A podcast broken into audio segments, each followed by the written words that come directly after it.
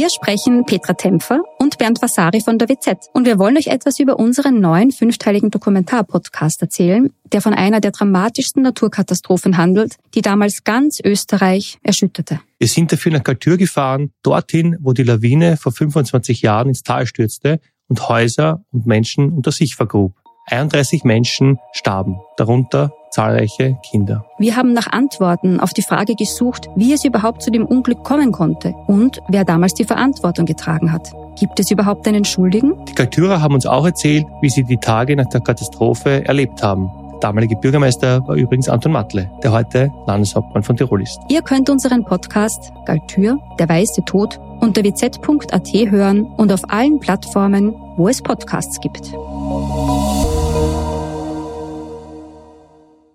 Was für mich auffällig war, bei einem Tötungsdelikt im Flachgau, wo eine Pensionistin getötet worden ist, da sind die Täter über eine eingeschlagene Fensterscheibe im Erdgeschoss in den Tatort eingedrungen. Tatort Salzburg. Der Kriminalpodcast der Salzburger Nachrichten. Willkommen zurück zu einer neuen Folge des Podcasts Tatort Salzburg. Mein Name ist Anna Boschner und gemeinsam mit meinen Kollegen aus der Lokalredaktion der Salzburger Nachrichten spreche ich in diesem Podcast mit Menschen in und aus Salzburg, die tagtäglich mit Gewalttaten, mit Verbrechen bzw. Kriminalfällen zu tun haben. Wie arbeitet eigentlich die Spurensicherung? Wie sichert man überhaupt eine Spur? Und gibt es Tatorte, die überhaupt keine verwertbaren Spuren aufweisen, an denen überhaupt keine verwertbaren Spuren zu finden sind?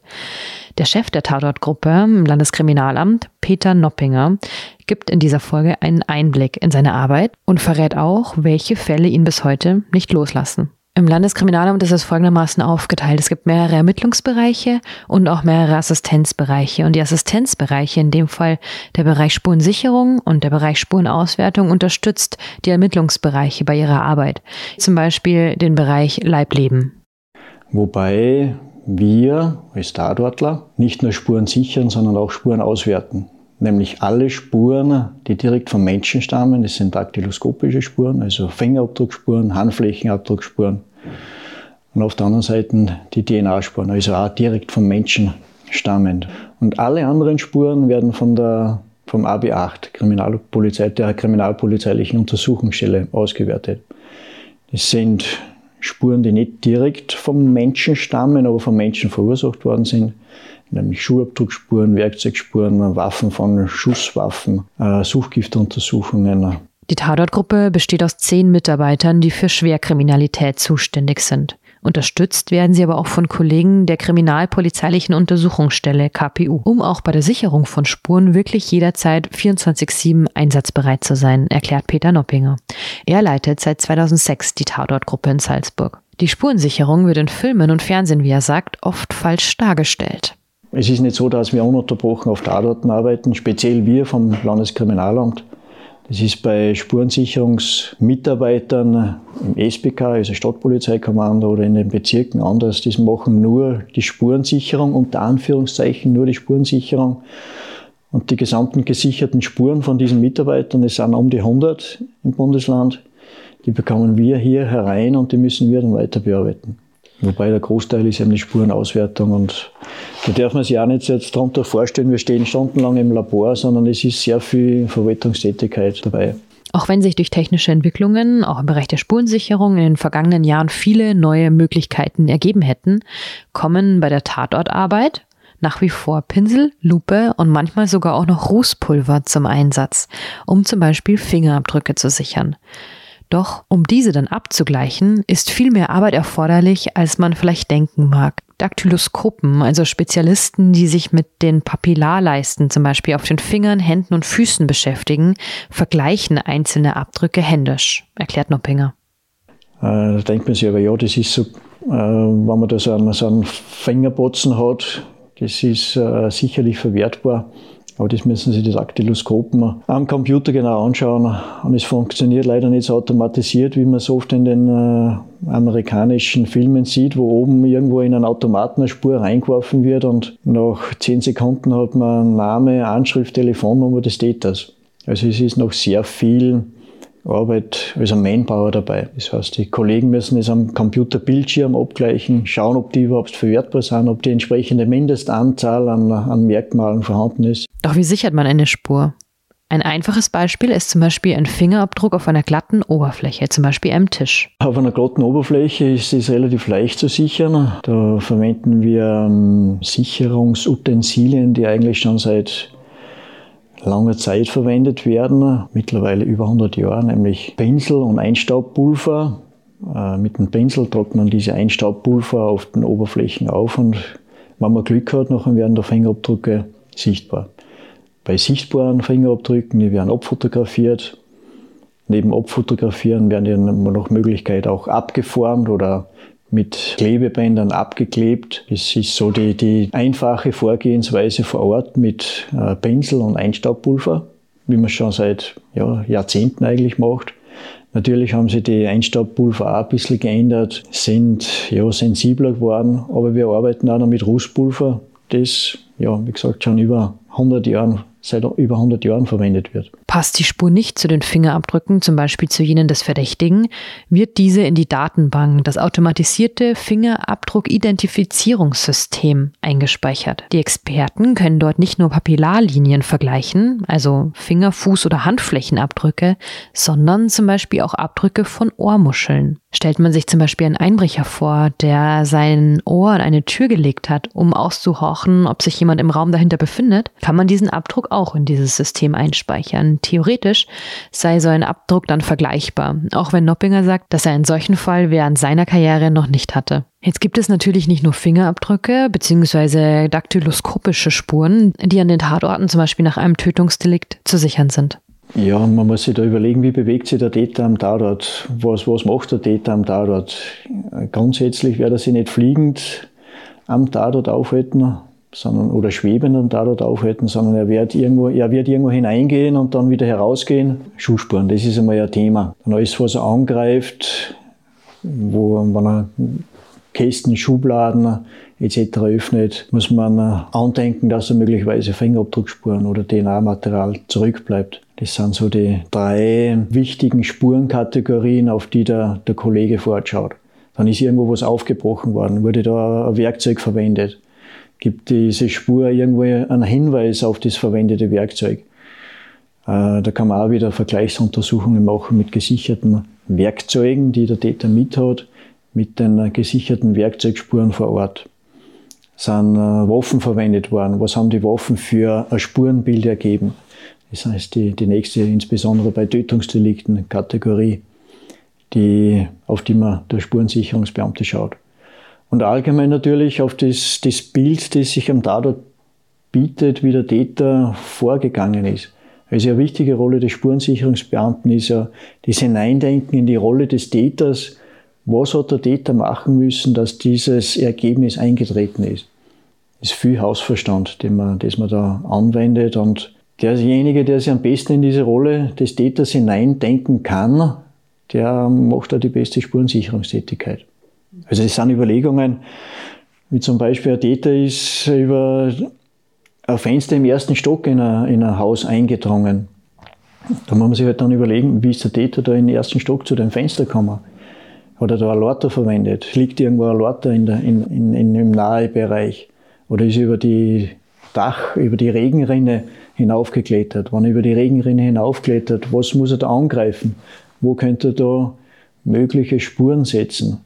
Im weiteren Schritt muss sich dann der Tatortler überlegen, wie diese Spuren zu sichern sind. Will man den Abdruck sichern oder einen DNA-Abrieb vornehmen? Dafür stehen der Spurensicherung eine Reihe von Werkzeugen zur Verfügung. Wir haben äh, Spurensicherungsmaterialien eigentlich für alle zu sichernden Spuren dabei. Ein Koffer für Schuhspuren, ein Koffer für DNA-Spuren, ein Koffer für Taktispuren. Ähm, das Wichtigste ist Licht am Tatort. Ohne Licht sieht man relativ wenig. Es gibt auch die Lupe noch. Also wir haben für alle Spurenkategorien entsprechendes Werkzeug dabei in unserem Tatortbus. Was wir noch haben, wir haben mobile Zyrenbedampfungsgeräte, dass wir vor Ort da Zyrenbedampfungen machen. Das heißt Aufbringen von Chemie vor Ort. Das ist eine Möglichkeit, ein bisschen diffiziler Spuren sichtbar zu machen. Das sind daktyloskopische Spuren, die da sichtbar werden. Wenn Sie jetzt alarmiert werden und die Nachricht bekommen, Sie müssen zu einem Tatort, was wissen Sie, beziehungsweise was, was müssen Sie wissen, um sich vorzubereiten und um vielleicht die richtigen Sachen einzupacken? Grundsätzlich muss jeder Mitarbeiter von der Tatortgruppe alle Spurenkategorien abdecken können. Natürlich ist er Spezialist. Ich habe zwei Daktyloskopen, die schon speziell besser sind auf dem Bereich der daktyloskopischen Spuren. Ich habe einen Labormitarbeiter oder zwei Labormitarbeiter, die speziell besser sind auf der Sichtbarmachung von daktyloskopischen Spuren. Ich habe Mitarbeiter, zwei Mitarbeiter auf dem Gebiet der DNA-Spuren, die sich natürlich im Bereich DNA-Spuren besser auskennen. Aber grundsätzlich muss jeder Mitarbeiter alle Spuren feststellen und sichern können. Aber natürlich gibt es wieder Spezialisierungen in der Gruppe. Und der Kollege, der sich speziell mit Werkzeugspuren oder mit Schusswaffen beschäftigt, der weiß natürlich auf seinem Gebiet mehr. Und je nach Situation rücken wir in Teams aus, wobei es äh, schon ein paar Mal der Fall war, dass wir von Tatort-Beamten aus den Bezirken unterstützt werden. Wenn der Tatort weiträumiger ist, Raubüberfall auf die Familie Nadler zum Beispiel, wo die Spurensicherung im Haus notwendig war, wo eine Spurensicherung notwendig war im Nahbereich des Hauses, wo eine Spurensicherung notwendig war vom Weg, Haus, Richtung Auffindeort des Fluchtfahrzeuges. Ein Team, das das Fahrzeug untersucht, das sollte natürlich möglichst zeitnah abgearbeitet werden, abhängig auch von den Witterungseinflüssen. Peter Noppinger spricht hier von dem Überfall auf die Villa der Salzburger Juweliersfamilie Nadler. Am 15. August 2019 waren drei maskierte Männer am Vormittag in die Villa eingedrungen und haben die Familie mit einer Waffe bedroht, sie gefesselt und ausgeraubt. Sie flohen anschließend erst mit dem Auto und dann weiter zu Fuß, so die Kurzzusammenfassung. Was damals auch bekannt wurde, die Täter haben zumindest versucht, falsche Fährten zu legen, zum Beispiel indem sie in der Villa Zigarettenstummel mit fremder DNA verteilt haben. Doch die Ermittler konnten das durchblicken. Immer mal wieder komme es vor, dass die Täter versuchen würden, falsche Spuren zu legen. Es kommt vor, nicht sehr, sehr oft. Im angesprochenen Fall war es so, dass die Täter möglicherweise Spurenmaterial ausgelegt haben, um uns und die Ermittlungsbeamten natürlich in die Irre zu führen. Was natürlich auffällt, wenn dann ja, DNA-Materialien am Tatort vorliegen, die gar nicht zu diesem Tatort passen.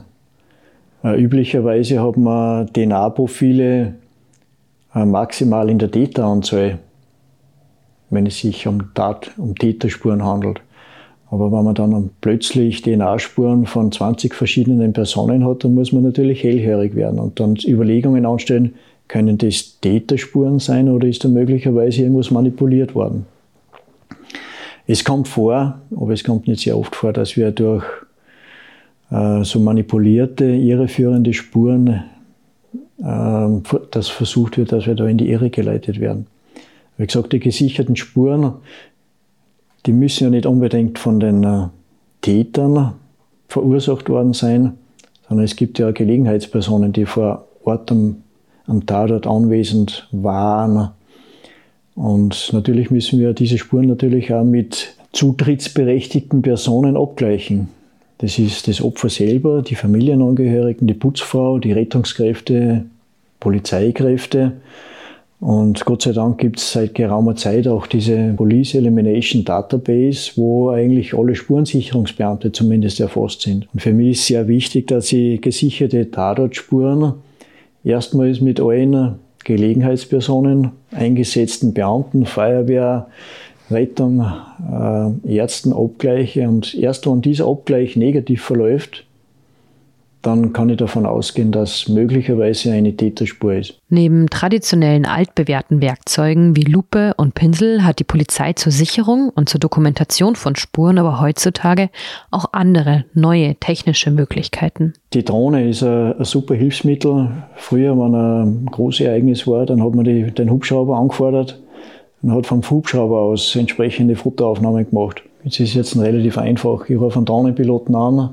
und der macht man mit der Drohne entsprechende Übersichtsaufnahmen. Da hat er keine entsprechend dokumentiert mit Übersichtsaufnahmen, Annäherungsaufnahmen, Detailaufnahmen und äh, da ist die Drohne natürlich, natürlich ein, ein super Hilfsmittel, speziell auf dem Bereich der Dokumentation. Andere Hilfsmittel sind äh, Fotokameras, mit denen man Infrarotaufnahmen machen kann, wo man äh, verschiedene Lichtwellen äh, verwenden kann, um eben insbesondere daktyloskopische Spuren oder Blutspuren, Sekretspuren, ähm, Spermaspuren äh, sichtbar zu machen. Also da hat sich in letzter Zeit einiges getan. Wir reden schon sehr lange über den, über den, den 3D-Scanner, der eigentlich dann ermöglicht, dass man Tatorte zumindest visuell äh, mitnehmen kann. Wir haben aber auch sehr teure Geräte. Wir haben äh, momentan ein Gerät in Wien stehen, das man, das man anfordern könnte. Aber das braucht halt dann einen gewissen Zeitvorlauf, bis das dann zu uns kommt. Und diese Zeit geht uns dann am Tatort ab. Zur nachträglichen Dokumentation ist optimal. Wobei wir bis vor kurzem dann über das Problem gehabt haben, wie führt man das bei Gericht vor? Und da ist halt eine Lichtbildmappe, wo man ausgedruckte Lichtbilder vorzeigen kann über Beamer etc.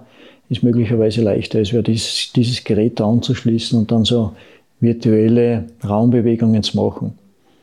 Es wird verwendet, aber es ist nicht die, der, der Gros der Sache, der, wo die, die 3D-Laservermessung verwendet wird. Das sind Groß, große Ereignisse oder eben spezielle Fälle, wo es dann wirklich notwendig ist, dass man sie möglicherweise in diesem Raum bewegen kann. Der Spurensicherer sagt, dass man zumindest an jedem Tatort Spuren findet.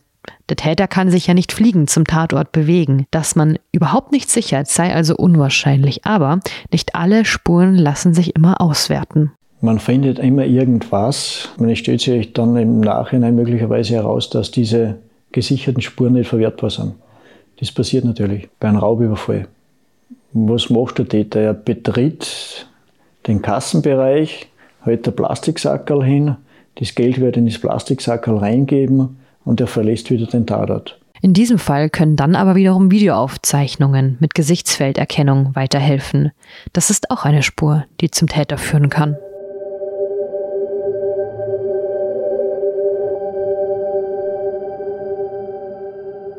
Peter Noppinger ist wie gesagt seit 2006 Leiter der Spurensicherung im Landeskriminalamt in Salzburg. In diesem Jahr geht er in Pension. Es gibt Fälle gerade aus seiner Anfangszeit, die ihm bis heute in Erinnerung geblieben sind. Natürlich, die in, in der nahen Vergangenheit waren. Natürlich auch Fälle, die so in den ersten, äh, in den Anfängen meiner Gendarmerie-Polizeikarriere stattgefunden haben. Was mir stark in Erinnerung geblieben ist, das war meine erste Leiche, wo ich noch am ich war ja zehn Jahre am Gendarmerieposten in Hallein, Vorläufer der Polizei. Und ich weiß noch, wie wir zu unserer ersten Leiche ausgefahren sind. Es war am 1 in der Nacht, da ist der, die Polizeiinspektion angerufen worden. Ist jetzt kein Spurensicherungsfall, wobei es auch ein Tatort ist. Aber ich habe die Spurensicherung nicht betrieben. Die Polizeiinspektion ist angerufen worden von der ÜBB. Die haben uns mitgeteilt, da liegt irgendwas am Gleis. Wir sollen da nachschauen.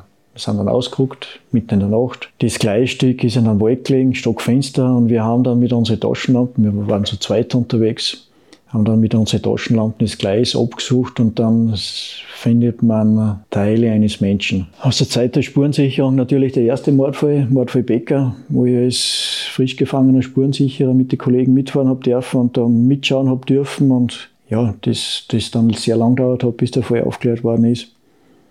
Aber ich habe es mitbekommen dann, wie das aufgearbeitet oder wie das äh, als Cold, Cold Case aufgearbeitet worden ist. Und letztendlich durch Fingerabdrücke, äh, durch, durch nachbearbeitete Fingerabdrücke äh, aufgeklärt werden hat können. Besonders viele, was für mich auffällig war, bei einem Tötungsdelikt im Flochgau, wo eine Pensionistin getötet worden ist. Da sind die Täter über eine eingeschlagene Fensterscheibe im Erdgeschoss in den Tatort eingedrungen. Und wir haben bei der Spurensicherung im Außenbereich mit dieser Fensterscheibe oder bei diesem Fenster begonnen, die Spuren zu sichern. Und da habe ich einen Kollegen dabei gehabt, der ein Spezialist ist auf dem Gebiet der, der Fingerspurensicherung und sich da wirklich intensiv mit diesem Fenster beschäftigt hat. Und der hat da am Fenster, glaube ich, über 20 Fingerabdruckspuren gesichert ich mir gedacht habe, das kann es nicht geben. Das Fenster muss gerade frisch eingeglast worden sein oder das muss gerade frisch von irgendwem, jemandem da, da ja, irgendwie betätigt worden sein. Also nicht frisch gereinigt, sondern der hat irgendwie damit hantiert. Und letztendlich hat sich herausgestellt, dass die Fingerabdruckspuren alle von einem Täter stammen.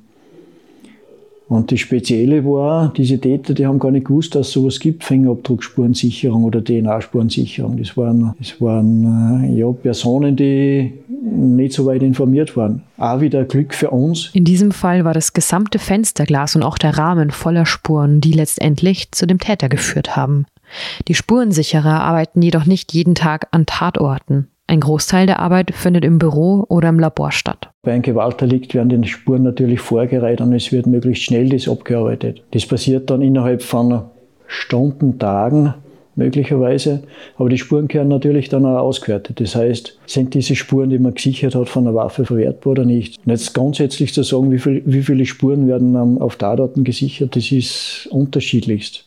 Es hängt ab vom Spurenbild, was hat der Täter am Tatort bewirkt, was hat er gemacht. Und dann äh, arbeitet man möglicherweise an einer Decke, die, in der die Leiche eingewickelt war. Die muss man Quadratzentimeter für Quadratzentimeter arbeiten und dann arbeitet man an dieser Decke möglicherweise eine ganze Woche, nur an der Sicherung dieser Spuren. Noppinger spricht hier von einem Fall aus dem Jahr 2020. Eine 81-jährige Frau, eine Pensionistin, wurde damals in ihrer eigenen Wohnung in Salzburg-Max-Glan ermordet aufgefunden. Mittlerweile wurde auch ein Mann verurteilt, und zwar der Nachbar der Frau. Er hat sie mit dem Messer erstochen und dann in eine große Stoffbahn gewickelt. An diesem Stoff wurde gleich an mehreren Stellen die DNA des Mannes gefunden.